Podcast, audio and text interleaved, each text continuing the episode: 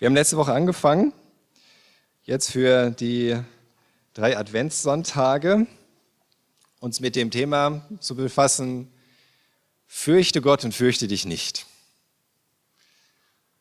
Wir haben ja gesehen, ein ganz, ganz wichtiger Vers aus dem, oder Verse aus dem Lukasevangelium sind in Lukas 2, aus der Weihnachtsgeschichte, die Verse 10 und 11. Und das hört man immer wieder und immer wieder, wenn es um Weihnachten geht, wenn es um die Weihnachtsgeschichte geht und was an Weihnachten passiert ist. Aber der Engel sagte zu ihnen, ihr müsst euch nicht fürchten. Fürchtet euch nicht. Denn ich bringe euch eine gute Nachricht, über die sich das ganze Volk freuen wird. Heute Nacht ist in der Stadt Davids euer Retter geboren worden. Er ist der Messias, der Herr. Und ähm, wir haben ja gesehen, dass einfach gerade in dieser Zeit eigentlich nichts wahrscheinlich bestimmender ist als die Furcht, als die Angst, irgendwie was kommt, was passiert, wie entwickelt sich das. Und gerade in dieser Zeit, in der Adventszeit 2021, sagt Gott, fürchtet euch nicht. Fürchtet euch nicht. Und das ist das, was der Engel den Hirten da verkündigt.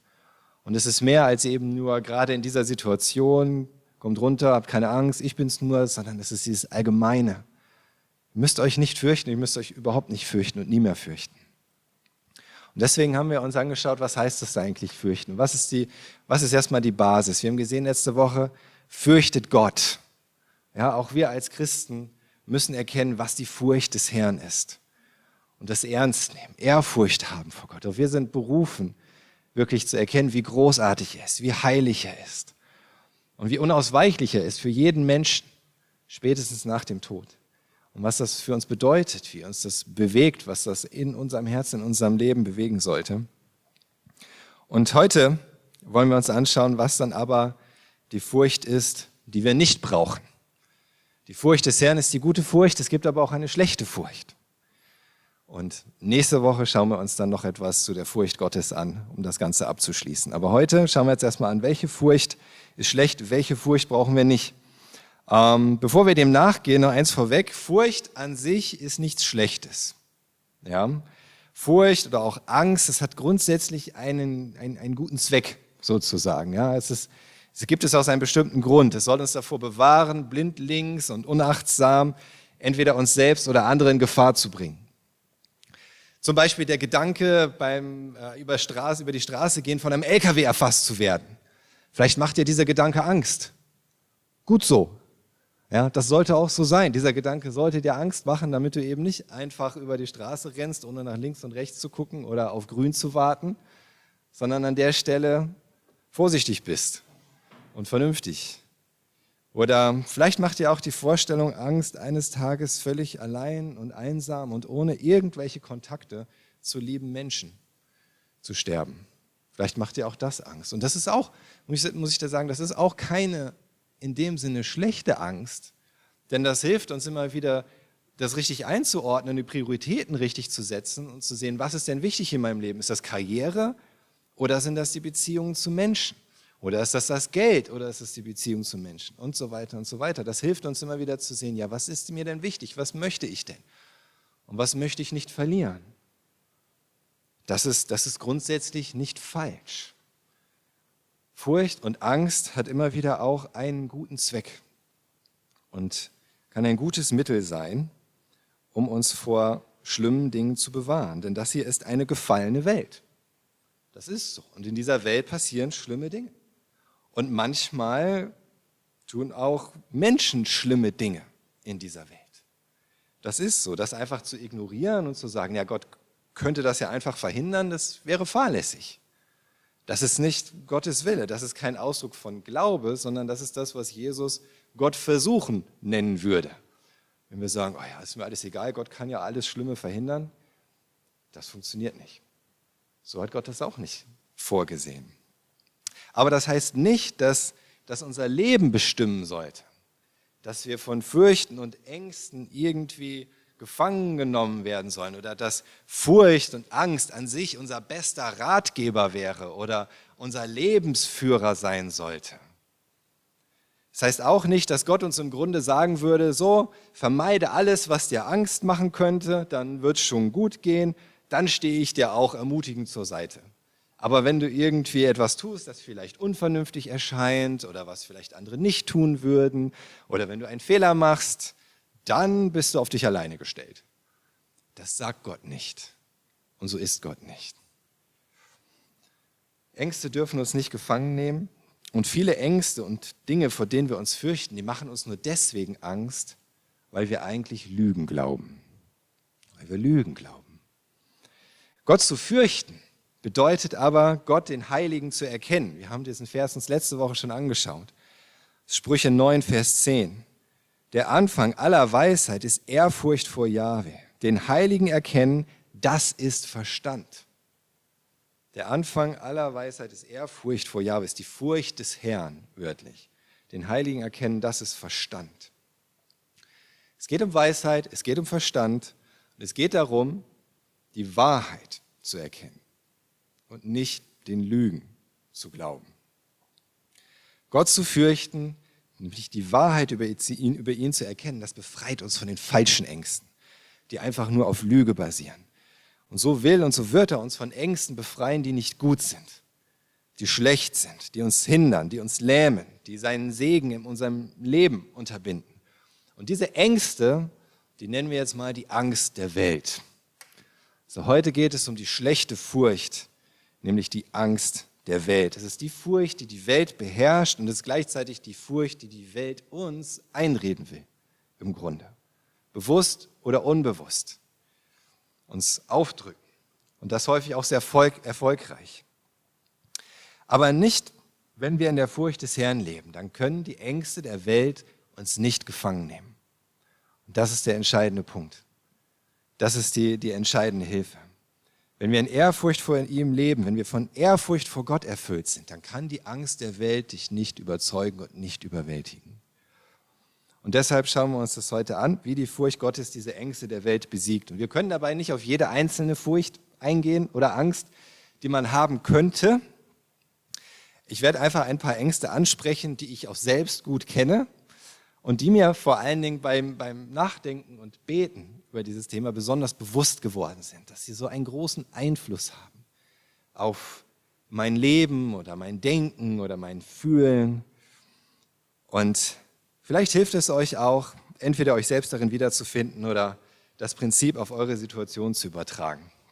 Aber das Erste, die erste Furcht, die erste Angst, die wir uns anschauen wollen, ist, ist im Grunde einfach dieser Gedanke, diese Furcht, es gibt keinen guten Plan für mein Leben. Es gibt keinen guten Plan für mein Leben. Man könnte auch einfach sagen, Zukunftsangst. Es ist die Angst vor der Zukunft, vor dem, was irgendwie kommen könnte, sei es die nahe Zukunft, morgen, nächste Woche, sei es die mittlere Zukunft, nächstes Jahr, in fünf Jahren oder die ferne Zukunft, das ist Zukunftsangst. Und ich denke, das ist eine Angst, die wahrscheinlich die allermeisten Menschen kennen, weil wir eben nicht in die Zukunft schauen können. Und was wir nicht kennen, macht uns Angst. Und im Grunde bekommen wir auch bei jeder Gelegenheit vermittelt, dass es ja an sich schon total reiner Zufall wäre, dass es überhaupt die Welt und uns und alles gibt. Das ist ja ohnehin Zufall sagt uns die Welt. Es gibt keinen Plan beim Urknall, es gab keinen Plan bei der zufälligen Entstehung des Lebens, es gab keinen Plan bei Mutationen, die dann äh, angeblich zur Evolution neuer Arten geführt haben. Es gab keinen Plan, der dazu führte, dass es Menschen gibt. Das ist alles reiner Zufall. Und dass du jetzt hier bist, ist auch reiner Zufall. Und dann ist es natürlich auch klar, dass ich mich fragen muss, ja, wieso sollte es dann einen Plan für mein Leben geben? Alles, was in der Zukunft passiert, ist das vielleicht auch alles reiner Zufall? Keine Ahnung, was noch so zufällig passieren wird. Wie sollte man da keine Angst vor der Zukunft haben? Und es stimmt ja auch, es könnte alles Mögliche passieren. Das ist so. Alles Schlimme, alles Schmerzhafte, alles Zerstörerische, das ich mir vorstellen kann und sogar noch mehr, könnte tatsächlich passieren. Das ist so. Einfach nur zu sagen, ja, das wird mir schon nicht passieren, das, naja, also es hat eigentlich keine vernünftige Grundlage. Es ist auch kein Glaube, einfach zu sagen, ja, das passiert nur anderen Leuten, mir wird das schon nicht passieren, das ist auch kein Glaube. Wir haben das erlebt in unserer vierten Schwangerschaft. Ähm, wir hätten nie gedacht, dass wir mal ein behindertes Kind haben werden. das war einfach eigentlich nicht vorstellbar. Und als dann das so, so aufkam mit den, mit den Untersuchungen und Diagnosen in der Schwangerschaft, ah, da stimmt was nicht und das ist vielleicht nicht in Ordnung und das vielleicht nicht in Ordnung. Wow, was? Wir? Uns? Soll das passieren? Und es kam sogar noch schlimmer. Das, was ich am allerwenigsten gedacht habe oder mir hätte vorstellen können, ist, dass wir ein geistig behindertes Kind haben werden. Sag mal, ja, körperlich behindert, das kann man ja noch irgendwie hinkriegen in der Regel, mit Operationen und diesem und jenem und so weiter, aber geistig behindert? Das war so das Schlimmste, was ich mir vorstellen könnte und eigentlich habe ich gedacht, nee, das kann ich mir gar nicht vorstellen, da rechne ich nicht mit, das passiert nicht. Das ist äh, unvorstellbar eigentlich. Und ich weiß noch, wie wir darüber geredet haben. Ja, meinst du vielleicht? Ich so, nee, wieso denn? Warum, warum sollte das passieren? Ach, ne, brauchen wir gar nicht drüber nachdenken. Und es ist doch passiert. Und es war danach noch lange Zeit, hier ist Isas Geschichte ist eine Geschichte der Unwahrscheinlichkeiten, aber nicht unbedingt der guten Unwahrscheinlichkeiten. Alles Mögliche, was einem Menschen passieren kann, was wirklich unwahrscheinlich ist, ist Isa passiert in den ersten anderthalb Jahren ihres Lebens. Sie hätte fast mal einen kleinen, oder über einen C verloren, weil sich ein Haar so um ihren C gewickelt hat, dass, der, dass es eingeschnitten hat in den C und das rausoperiert werden musste dieses Haar. Könnt ihr euch das vorstellen? Wer hat sowas schon mal erlebt? Andere Dinge. Bei einer Operation gab es Komplikationen, wo die Ärzte hinterher gesagt haben, das sowas haben wir seit fünf Jahren nicht mehr gehabt. Sowas kommt eigentlich nicht vor. Hat Isa gehabt? Es war, es war eine Abfolge von negativen Unwahrscheinlichkeiten. Es kann alles mögliche Schlimme passieren. Und ich habe in, hab in der Zeit erkannt, wow, also einfach zu sagen, na, das passiert schon nicht, das ist kein Glaube. Das ist auch nicht vernünftig. Aber mich zu entscheiden, zu sagen, ja, es könnte passieren, aber selbst wenn es passiert, hat Gott immer noch einen guten Plan. Das ist Glaube. Das ist Glaube. Schauen wir uns nochmal die Verse an aus Psalm 96, die Verse 4 bis 6. Psalm 96, die Verse 4 bis 6. Denn Jahwe ist groß und hoch zu loben Mehr zu fürchten als alle Götter ist er. Denn ein Nichts ist jeder Völkergott. Doch Jahwe hat den Himmel gemacht. Majestät und Hoheit strahlt er aus, Macht und Herrlichkeit in seinem Heiligtum. Wir haben letzte Woche gesehen, was das bedeutet. Er hat den Himmel gemacht. So ein kurzer, unscheinbarer Satz, so viel Bedeutung.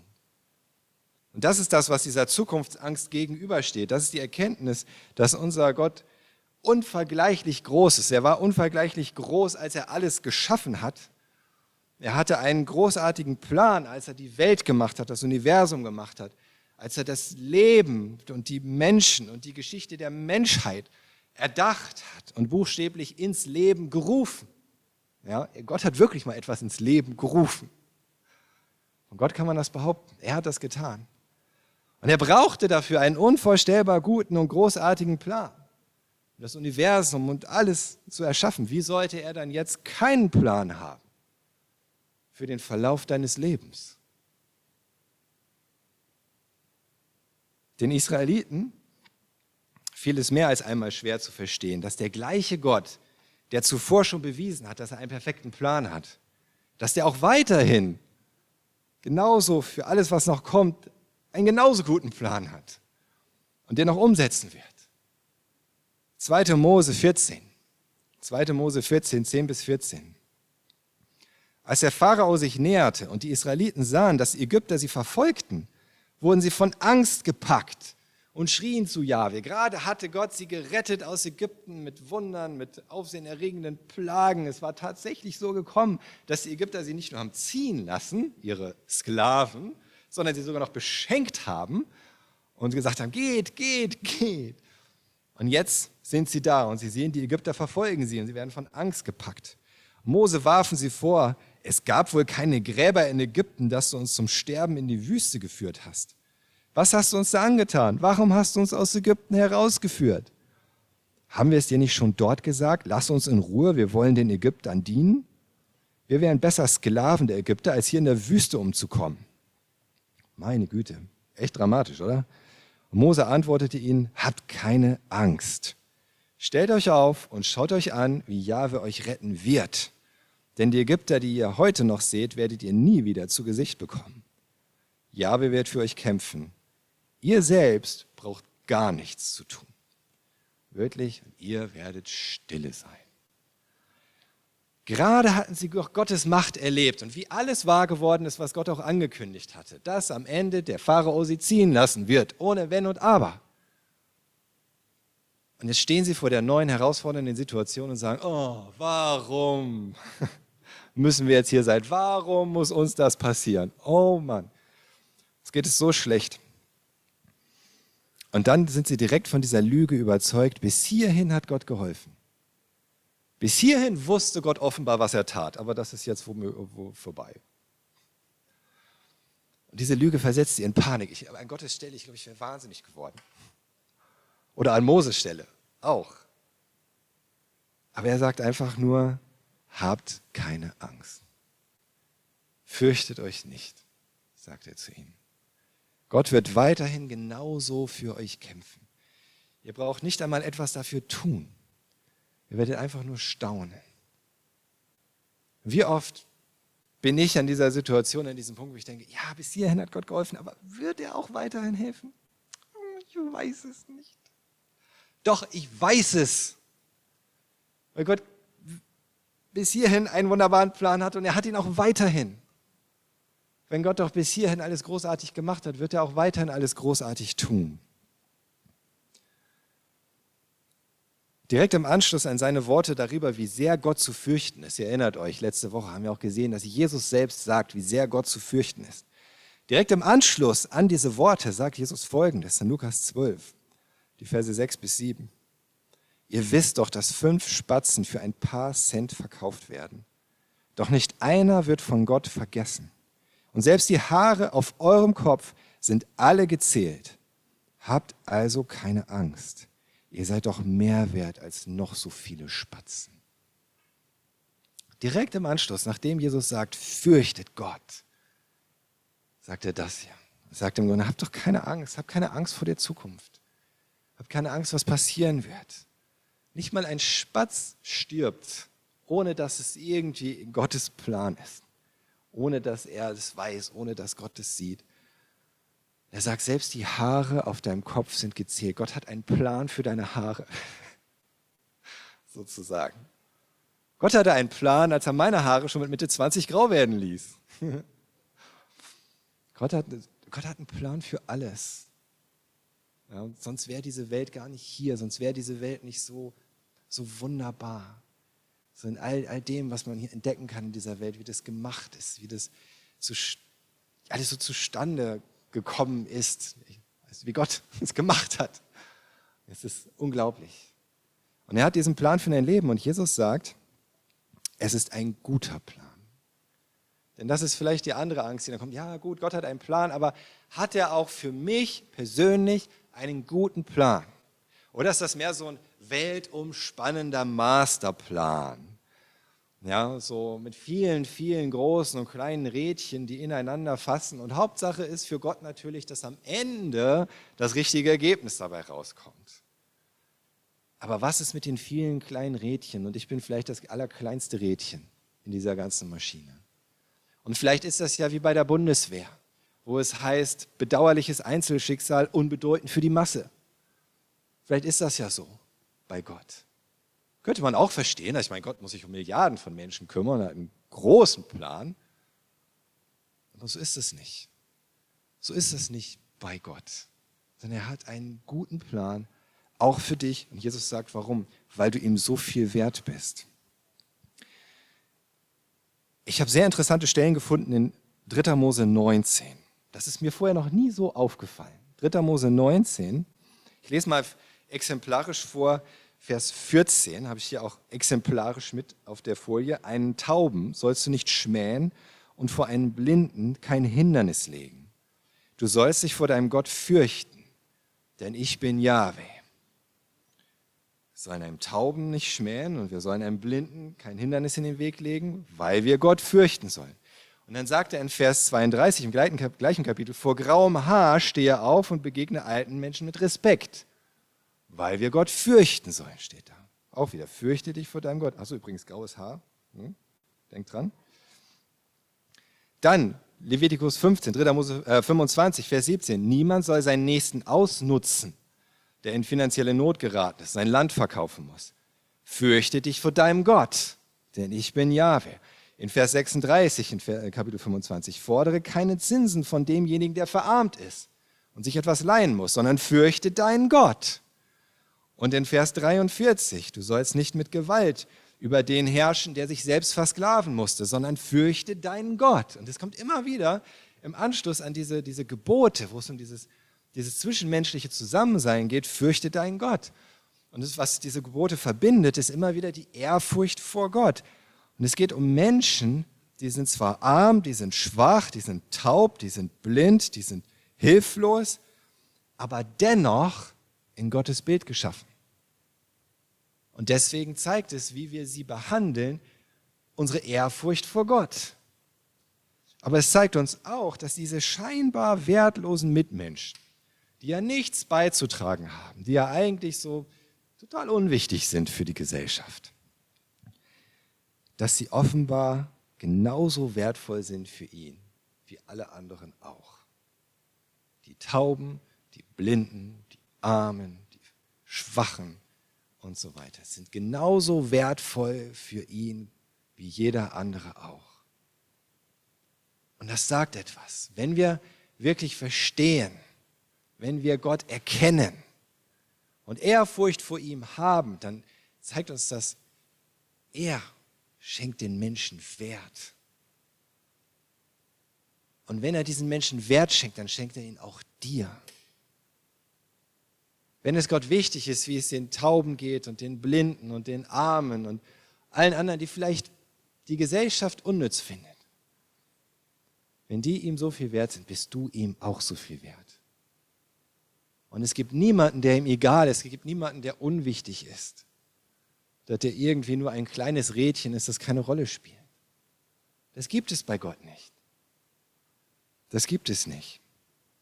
Und wenn Jesus sagt, wir sind ihm doch viel mehr wert als Spatzen, dann ist das ja ein ganz schönes Understatement, oder? Es ist ja nicht so, dass wir ihm gerade mal so nur so ein bisschen mehr wert sind als Spatzen, sondern wir sind ja ihm unglaublich viel wert, so viel, dass Gott seinen eigenen Sohn am Kreuz für uns hat sterben lassen. So viel sind wir ihm wert, so viel bist du ihm wert. Und deswegen sagt Paulus in Römer 8, Vers 32, er hat nicht einmal seinen eigenen Sohn verschont, sondern ihn für uns alle ausgeliefert. Wird er uns dann noch irgendetwas vorenthalten? So viel bist du ihm wert. Wie könnte Gott also irgendetwas in deinem Leben dem Zufall überlassen? Wie könnte er das tun? Dieser großartige Gott, der immer für alles einen wunderbaren Plan hatte und auch hat, dieser großartige Gott, dem du so unendlich viel wert bist. Wie könnte er auch nur die kleinste Kleinigkeit in deinem Leben dem Zufall überlassen? Er hat das nicht getan in der Vergangenheit und er tut es auch nicht in Zukunft. Weder bei der Geschichte der Menschheit noch im Verlauf deines Lebens. Es ist sein großartiger Plan in der Schöpfung und es ist seine Heiligkeit, die ihn immer lieben lässt weil er heilig ist. Er kann ja gar nicht anders als zu lieben, weil er heilig ist. So bei aller Unsicherheit, was dieser Tag bringt, was der nächste Tag bringt, was die Corona-Zeit noch bringt, was die Ampelregierung bringt, was der Rest deines Studiums bringt oder der weitere Verlauf deiner Ausbildung oder wie die Zukunft deiner Ehe ist oder die Entwicklung deiner Kinder es ist eins ist völlig sicher, es gibt einen großen Gott und der hat einen großartigen Plan. Alles andere ist eine Lüge. Natürlich können alle möglichen Dinge passieren. Es können gute Dinge passieren oder die du als gut empfindest, können Dinge passieren, die du als schlecht empfindest. Aber es bleibt, Gott hat einen guten, einen wunderbaren, einen großartigen Plan. Und daran festzuhalten, bedeutet ihn zu fürchten, an ihn zu glauben. Das Zweite, was aufkommen könnte, ist, gut, okay, es gibt einen guten, einen, einen wunderbaren Plan, aber vielleicht habe ich ja die Angst, meine Fehler könnten Gottes Plan durchkreuzen. Kennt ihr das? Im Grunde geht es hier um Versagensängste. Was, wenn ich etwas Wichtiges nicht schaffe? Wenn ich in einer wichtigen Situation nicht gut genug bin oder nicht stark genug bin oder nicht klug genug bin oder nicht beherrscht genug bin oder wenn ich etwas Wichtiges vergesse? Was dann? Vielleicht hat Gott ja eigentlich einen guten Plan, aber haben nicht schon viele andere vor mir an entscheidender Stelle versagt? Gibt es nicht viele Geschichten von Menschen, die vielversprechend angefangen haben und dann kläglich gescheitert sind? So viele Träume, die geplatzt sind, so viel unerfüllte Hoffnung und stattdessen Enttäuschung über ein Selbst und Mutlosigkeit. Gibt es dafür nicht genügend Beispiele? Was ist mit all den Negativbeispielen, die dir in den Sinn kommen, wenn du darüber nachdenkst, wie, wie folgenschwere Fehlentscheidungen ein Leben zerstört haben. Oder vielleicht auch ein schleichender Prozess unwiederbringlichen Schaden verursacht. Haben nicht schon viele vor mir ihr Leben zerstört? Haben nicht viele vor mir ihre Ehe zerstört, ihre Beziehung zerstört, ihren Job, ihre Firma, ihre Gemeinde zum Beispiel? Haben nicht schon viele Pastoren vor mir echt ja, Fehler gemacht und die Gemeinde ist den Bach runtergegangen? Das ist, vielleicht ist das eher so eine Furcht von Menschen wie mir, die dazu neigen, viel nachzudenken. Das ist vielleicht weniger so eine Angst der Macher, die halt einfach machen. Aber ich kann mir Gedanken machen, ich kann mir viele Gedanken machen, wie sich die eine oder andere Handlung auswirken wird oder das eine oder andere Wort, wie das genau ankommt. Und dazu weiß ich noch gleichzeitig, dass ich dazu neige, ein schnelles Mundwerk zu haben und im Eifer des Gefechts dann doch übers Ziel hinauszuschießen. Und das kann mir schon echt Angst machen, wenn ich darüber nachdenke, wer weiß, was ich in Zukunft noch alles falsch machen werde und was ich alles kaputt machen werde, weil ich Fehler mache, weil ich falsche Entscheidungen treffe, weil ich irgendetwas sage, was einfach verletzt oder falsch ankommt oder was auch immer. Oder weil ich einfach nur auch einfach vergesse, etwas Gutes oder Wichtiges zu tun. Wer weiß, was ich noch alles kaputt machen kann wen ich verletzen könnte, was ich zerstören könnte in meinem Leben, in meiner Gemeinde. Vielleicht kennst du das, solche Gedanken. Es ist gut, wenn wir uns unserer Schwächen und Fehlerhaftigkeit bewusst sind. Gleichzeitig kann es uns aber auch lähmen. Wenn wir deswegen Angst haben, unsere eigene Fehlerhaftigkeit könnte Gottes guten Plan durchkreuzen. Du und ich, wir werden noch viele Fehler machen.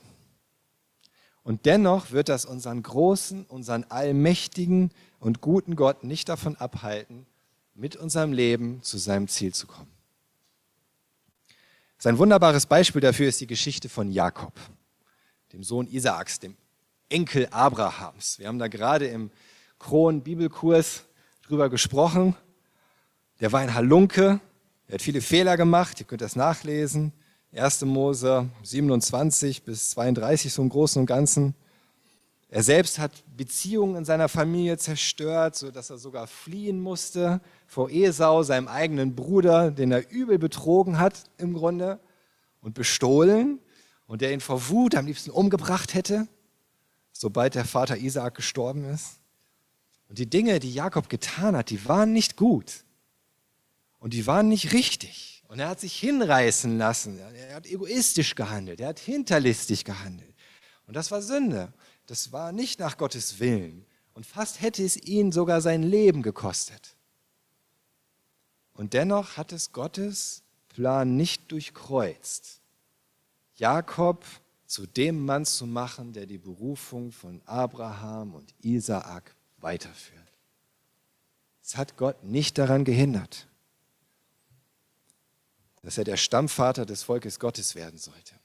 Im Gegenteil, Gott hat die ganze Geschichte dann so gebraucht, dass Jakob am Ende erkennen musste, dass sein, sein Ringen, sein eigenes Ringen um die Zukunft in seiner Kraft, dass ihn das nicht weiterbringt. Dass diese, dieser Versuch, immer selbst irgendwie sich seine Vorteile zu erarbeiten, zu erschleichen, zu erkämpfen, dass ihn das kein Stück vorwärts bringt. Und das kulminiert alles, das findet alles seinen Höhepunkt dann an der Stelle in 1. Mose 32, Vers 27, als er mit diesem mysteriösen Mann in der Nacht ringt. Und es ist Gott letzten Endes, mit dem er der ringt. Und er verliert. Er gibt sich echt Mühe, aber am Ende verliert er. Und dann heißt es in 1. Mose 32, Vers 27, dann sagte er, der Mann, mit dem er rang, lass mich los, die Morgenröte zieht schon herauf. Und Jakob konnte inzwischen schon wahrscheinlich nicht mal mehr stehen, denn er hatte ihm die Hüfte ausgerenkt. Er sagt, ich lass dich nicht los, wenn du mich nicht vorher segnest. Wir müssen uns das so vorstellen, dass er im Grunde noch so an ihm hing, so an seiner Kleidung festgehalten hat. So, oh, nein, nein. Und da hat Jakob endlich das Richtige getan. Er hat sich festgekrallt an Gott, dem einfach nur gesagt, alles, was ich will, ist, dass du mich segnest. Mehr will ich nicht, mehr brauche ich nicht. Und er hat den Segen bekommen. Und danach geht seine Geschichte eine ganz, ganz andere Richtung. Ganz anders, als es vorher war. Und er begegnet seinem Bruder Esau und er will ihn nicht mehr umbringen. Und Gott führt seinen Plan weiter. Waren die Fehler Jakobs deswegen gut? Nein. Sind meine Fehler gut? Nein. Sind deine Fehler gut? Nein. Aber Gott ist größer.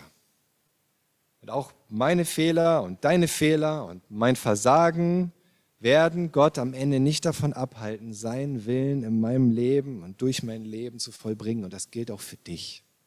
Ganz egal, wo du bei dir die Schwächen siehst, wo du denkst, ach, diese Schwäche, die macht mir zu schaffen. Oder dieser Fehler, womöglich wird mich das noch reinreißen oder weil ich da das nicht schaffe, wird alles zu spät sein oder mein, mein Plan wird nicht in Erfüllung gehen, was auch immer.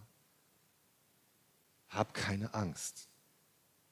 Fürchte dich nicht, dass deine Fehlerhaftigkeit Gottes großartigen und guten Plan durchkreuzen könnte. Das wird nicht passieren. Hab keine Angst. Und die dritte Furcht, die auch was mit Gottes Plan zu tun hat. Das ist die Furcht, andere Menschen könnten Gottes Plan mit meinem Leben durchkreuzen. So die Boshaftigkeit oder die Unfähigkeit anderer Menschen könnte im Grunde Gottes Plan mit meinem Leben durchkreuzen. Ich glaube, es ist so, je unkontrollierbarer etwas erscheint, desto mehr macht es uns Angst. Oder? Die unterste grüne Stufe hier in Mecklenburg-Vorpommern, das Infektionsgeschehen, die hieß ursprünglich kontrollierte Situation. So mit anderen Worten, alles gut. Kontrolliert. Kein Grund zur Besorgnis. Inzwischen heißt sie nicht mehr so, aber früher hieß die so. Kontrollierte Situation. Wenn wir das Gefühl haben, dass da etwas kontrollierbar ist, selbst wenn es vielleicht an sich nicht gut scheint oder nicht schön ist oder so, aber es ist kontrollierbar, dann sind wir beruhigt dann fühlen wir uns sicher. Aber sobald etwas außer Kontrolle zu geraten scheint, dann werden wir unruhig, dann werden wir ängstlich, dann werden wir vielleicht sogar panisch. Manchmal scheint das Unkontrollierbarste und das Unberechenbarste für uns überhaupt das zu sein, was andere Menschen tun oder nicht tun, habe ich festgestellt. Ich habe immer Erwartungen, was vielleicht der eine oder die andere tun könnte, sollte, würde. Und dann stelle ich fest, nein, sie tut es aber nicht, die Person. Das kann mich ganz schön aus der Fassung bringen. Also das kann ganz schön meinen Plan ins Wanken bringen. Ich denke, aber wenn die das jetzt nicht tut, oh, warum denn nicht? Was wir nicht beeinflussen können und was dennoch einen großen Einfluss auf uns hat, auf unser Leben, auf unsere Zukunft, das, das macht uns Angst. Das können uns bekannte Menschen sein, Menschen, von denen wir wissen, wer sie sind und wieso sie Einfluss auf unser Leben haben. Das ist unser Chef vielleicht, unsere Lehrer oder unsere Nachbarn, unsere Familie vielleicht auch, vielleicht auch völlig Fremde, die wir gar nicht kennen, die wir nie kennengelernt haben, die wir auch nie kennenlernen werden und die dennoch über Wohl und Wehe in unserem Leben entscheiden. Solche Menschen gibt es. Für die Israeliten waren es vor allem die Menschen aus anderen Ländern und Völkern, die immer wieder mit ihrer Heeresmacht vor der Tür standen. Ja, waren an der Grenze oder standen schon direkt vor der Stadt. Und wenn dann die Streitmacht der anderen größer war, so als die eigene Streitmacht und direkt vielleicht sogar schon vor der Stadtmauer stand, dann hatte das Volk das Gefühl, die Kontrolle zu verlieren. Solange die alle noch irgendwo vor der Grenze stehen oder vielleicht auch nicht zu groß ist, die Heeresmacht, dann ist das alles noch kontrollierbar. Aber wenn es dann nicht mehr kontrollierbar ist, dann fühlten sie sich verloren, schutzlos ausgeliefert. Und manchmal kam es sogar vor, dass sie tatsächlich überwältigt wurden, weil Gott ihnen den Rücken zugewandt hatte. Wegen ihres Götzendienst, wegen ihrer andauernden Rebellion. Und doch erinnert Gott sie daran, dass sie letzten Endes von Menschen nichts zu befürchten haben. Und das gilt auch für uns. Jesaja 51, die Verse 12 bis 15. Ich, ich bin es, der euch tröstet. Wie kommst du dazu, dich vor Sterblichen zu fürchten? Vor Menschen, die vergehen wie Gras. Und Jahwe zu vergessen, der dich gemacht hat, der den Himmel ausgespannt und die Erde gegründet hat. Warum zitterst du den ganzen Tag vor dem Zorn deines Unterdrückers, wenn er sich rüstet, um dich zu vernichten? Wo bleibt denn die Wut des Bedrückers? Bald werden die Gefesselten befreit. Keiner wird durch Hunger sterben. Für alle ist genug zu essen da. Ich bin doch Jahwe, dein Gott, der das Meer aufwühlt, sodass die Wogen tosen. Jahwe, der allmächtige Gott bin ich. Obwohl es so scheint, als wären sie völlig in der Hand ihrer Feinde, sagt Jahwe, nein sagt, nein, das sind nur sterbliche Menschen. Auch wenn sie noch so sehr wüten und toben und noch so mächtige Waffen haben, ich bin der Gott, der Himmel und Erde und alles gemacht hat. Ich bin allmächtig, nicht sie. Für uns sind es meistens wahrscheinlich nicht unbedingt so die offensichtlichen gewaltsamen Angriffe von fremden Völkern, die uns Angst machen. Außer du denkst vielleicht gerade an den Ukraine-Konflikt. Aber ansonsten ist das, glaube ich, weniger das, wovor wir irgendwie Angst haben bei Menschen, sondern ich glaube, bei uns ist das mehr das Gefühl, dass Menschen oder Institutionen von Menschen in unserem eigenen Land, dass wir ihnen ausgeliefert sind, dass ihre Entscheidungen unser Leben bestimmen. Unsere Lehrer, unsere Professoren, unsere Chefs, unsere Ärzte, unsere Richter, unsere Behörden, unsere Politiker, unsere Regierung. Alles Menschen, die über unsere Zukunft bestimmen, im Grunde. da ist doch die Frage, ob sie ihre Sache gut machen, ob sie sie richtig machen werden. Das kann einen ganz schön stressen, oder? Haben Sie alle Informationen? Verstehen Sie die Situation richtig? Schätzen Sie mich oder die Lage richtig ein? Haben Sie überhaupt gute Motive? Haben Sie gute Ziele? Wollen Sie das Richtige?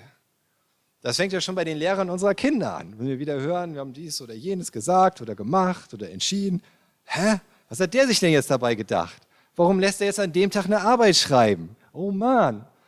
Oder was hat die denn da jetzt wieder vor? Hat die sich überhaupt Gedanken gemacht? Sind ihr die Schüler egal? Da geht das schon los. Und dabei mache ich mir in der Regel mehr Sorgen, ob die Personen wirklich fähig sind, als dass ich denken würde, sie meinen es böse. Kennst du vielleicht auch diese Angst, dass einfach jemand zu unfähig ist, der über dein Leben bestimmt. Kann das Gottes guten Plan in deinem Leben vielleicht kaputt machen? Aber selbst wenn sie es sogar böse meinen würden, es ändert doch nichts daran. In Hebräer 13, Vers 6, da heißt es, deshalb können wir getrost sagen, der Herr steht mir bei. Nun fürchte ich nichts. Was kann ein Mensch mir schon tun? Und er zitiert das sogar aus Psalm 118. Das heißt, es steht auch zweimal in der Bibel. Was kann ein Mensch mir schon tun? Auch Jesus hat ja gesagt, fürchtet nicht die Menschen, fürchtet Gott. Und der Schreiber des Hebräerbriefs, der sagt es sogar in einer Situation unter Umständen, wo Christen verfolgt wurden, wo sie unter Umständen mit ihrem Leben bezahlen mussten, dafür, dass sie an Jesus glauben. Und er sagt, was kann ein Mensch mir schon tun? Er sagt das in einem, im römischen Reich, in einer Regierung von Heiden, Götzendienern, Menschen, die nicht an Jesus geglaubt haben und die viele böse Dinge getan haben. Und er sagt trotzdem, was kann ein Mensch mir schon tun? Sie sind nur sterbliche Menschen und sie können Gottes ewigen Plan mit deinem Leben oder dem Leben deiner Familie nicht durchkreuzen.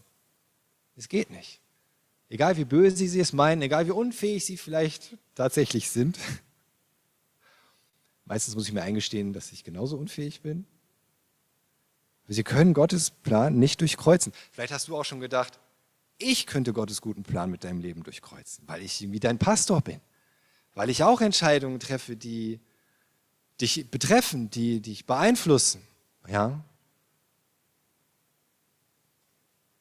Und vielleicht treffe ich auch falsche Entscheidungen. Und vielleicht mache ich auch Fehler. Und vielleicht bin ich manchmal auch einfach zu unfähig. Das kann passieren. Und das ist bestimmt schon passieren. Und trotzdem hab keine Angst. Auch ich kann Gottes guten Plan mit deinem Leben nicht durchkreuzen. Gott ist viel größer. Und ich möchte noch ein, noch einen Punkt. Moment, bin ich hier. Lass mich noch einen ganz speziellen Punkt dieser Angst vor den Machenschaften von Menschen anbringen. Und ähm, ihr wisst, wir reden hier nicht über Politisches, ja, und wir wollen es auch nicht streiten, okay? Schon gar nicht über Corona-Krise und alles, was damit zu tun hat. Ich möchte aber nur diesen Punkt anbringen, wirklich um zu ermutigen. Und weil es, weil es erstens gerade so aktuell ist und zweitens, weil Gott es direkt in Verbindung bringt in seinem Wort mit der Furcht des Herrn. Und das ist in Jesaja 8, die Verse 12 bis 13. Da sagt er, ihr sollt nicht alles Verschwörung nennen, was dieses Volk Verschwörung nennt. Ihr müsst nicht fürchten, was sie erschreckt. Doch Jahwe, den allmächtigen Gott, den sollt ihr heilig halten. Vor ihm sollt ihr euch fürchten. Er flöße euch den Schrecken ein. Jesaja bringt hier als Gottes Prophet diese Botschaft, dass es dass vieles Gerede von Verschwörung, dass es zu nichts führt. Auch die Israeliten hatten Angst vor Verschwörung.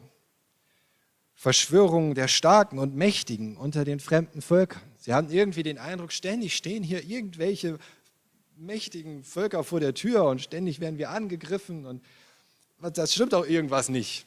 Ja, und unser König, was macht der überhaupt? Womöglich steckt er mit denen unter einer Decke. Verschwörung.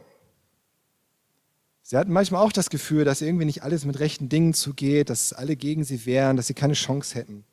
Doch da erinnert Gott sie an die Fakten, nämlich diese Ängste sind nicht hilfreich. Und sie sind in der Regel unbegründet. Erstens, weil es keine Verschwörung braucht, damit Dinge schief gehen in dieser Welt oder dass es ungemütlich wird in dieser Welt. Auch für das Volk Gottes oder die Kinder Gottes.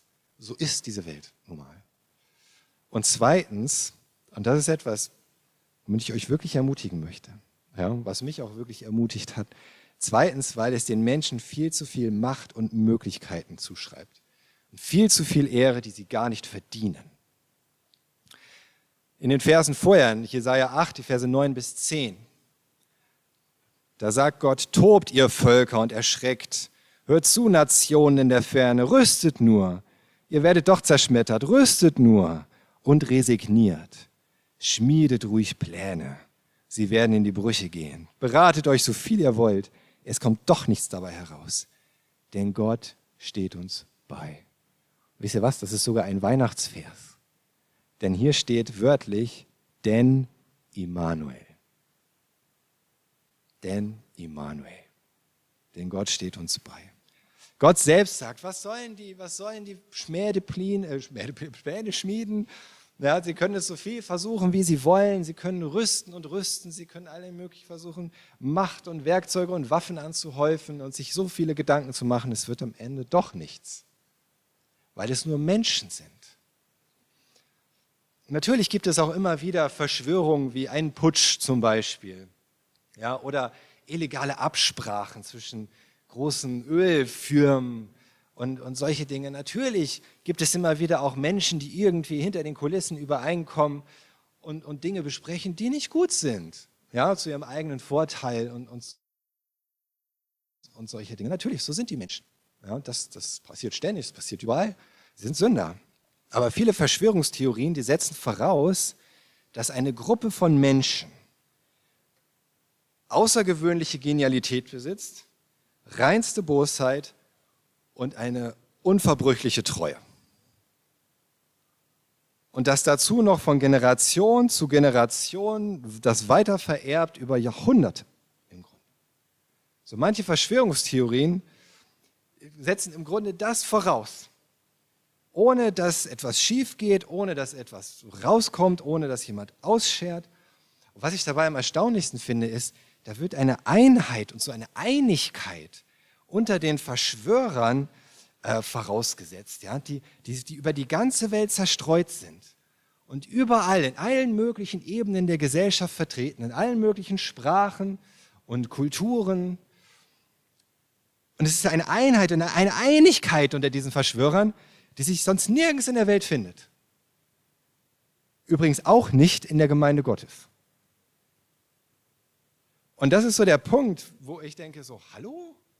Diese gottlosen Menschen, die nicht mal den Heiligen Geist haben, sondern bösen Motiven folgen, die sollen in der Lage sein, etwas aufrecht zu erhalten. Ein, ein Maß an Einheit und Einigkeit, was die Gemeinde Gottes, erfüllt vom Heiligen Geist, bisher noch nicht einmal eine Generation lang geschafft hat. Was in der Regel nicht mal eine Ortsgemeinde schafft über einen längeren Zeitraum. Aber diese Menschen, die schaffen das. Über Generationen hinweg, über die ganze Welt ausgespannt. Hunderte, Tausende sind involviert, sonst würde es nämlich gar nicht funktionieren, diese ganze Verschwörung. Es müssen Politiker sein, es müssen Wissenschaftler sein, es müssen Journalisten sein, es müssen Ärzte sein. Sie müssen alle irgendwie da drin involviert sein. Funktioniert das nicht? Keiner sagt was. Ich meine schon alleine, wenn ich mir denke, Mensch, Menschen, Menschen sind so egoistisch und so kurzsichtig. Das erleben wir doch immer wieder. Wo, wo schert mal jemand nicht aus, aus einer Gruppe zum Beispiel, und will doch lieber sein eigenes Ding machen? Oder entscheidet sich, nee, das findet er jetzt doch nicht so gut. Wer würde mein Geheimnis nicht verraten, wenn er denkt, oh, ich bin mir nicht so sicher, dass ich das für mich behalten sollte? Aus irgendeinem Grund? Sei es nur um anzugeben, sei es sich um eigenen, eigenen Vorteil zu verschaffen oder weil er denkt, hm, das ist jetzt aber irgendwie echt nicht in Ordnung. Dann denken wir drüber nach. Wenn wir davon ausgehen, dass es das gibt, dann machen wir diese Menschen im Grunde zu Superhelden. Absolute Superhelden. Die müssten geradezu Gott gleich sein, um so eine weltweite Verschwörung aufzubauen. Und wenn wir davon ausgehen, dass sie Gott gleich sind, fürchten wir sie denn vielleicht schon mehr als Gott? Und manchmal habe ich das Gefühl, dass wir Christen wirklich da so eine Angst bekommen und so eine Furcht vor diesen Dingen, die größer, größer wird als unsere Furcht vor Gott und unsere Ehrfurcht vor ihm. Und wirklich dieses Vertrauen, dass er, dass er, dass er groß ist und viel größer. Er allein ist so vorausschauend. Er allein ist so treu. Er allein ist so zuverlässig. Er allein ist so mächtig. Und sollte es tatsächlich mal so eine weltweite, andauernde, mächtige Verschwörung geben, dann müsste ich sagen, also wenn es sowas tatsächlich gibt, dann muss es Gottes Wille sein. Denn noch nie zuvor haben Menschen sowas auf die Reihe gekriegt. Und das kriegen Menschen selbst so auch niemals auf die Reihe. Aber tut mir leid, aber das ist meine Überzeugung. Nur Gott kann so etwas tun. Mein Gebet ist, dass er das mit der Gemeinde tut. Und darüber sollten wir uns Gedanken machen, wie wir so einen Grad an Einheit und Einigkeit haben können. In der Gemeinde, als Christen überhaupt. So zueinander zu stehen, einander so treu zu sein, so zueinander zu halten so eines Sinnes zu sein, an einem Strang zu ziehen, ein Ziel zu haben.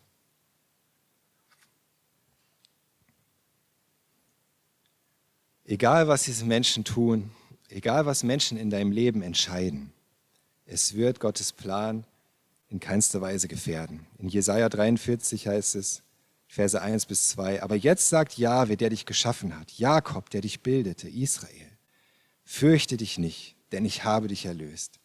Ich habe dich bei deinem Namen gerufen, du gehörst mir. Musst du durchs Wasser gehen, bin ich bei dir. Und durch reißende Ströme, sie überfluten dich nicht. Musst du durchs Feuer gehen, wirst du nicht versenkt.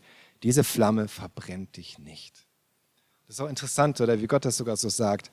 Selbst wenn das passieren muss, wenn du wirklich durchs Wasser gehen musst, wenn du durchs Feuer gehen musst, weil du keine andere Wahl hast, fürchte dich nicht, ich habe dich erlöst.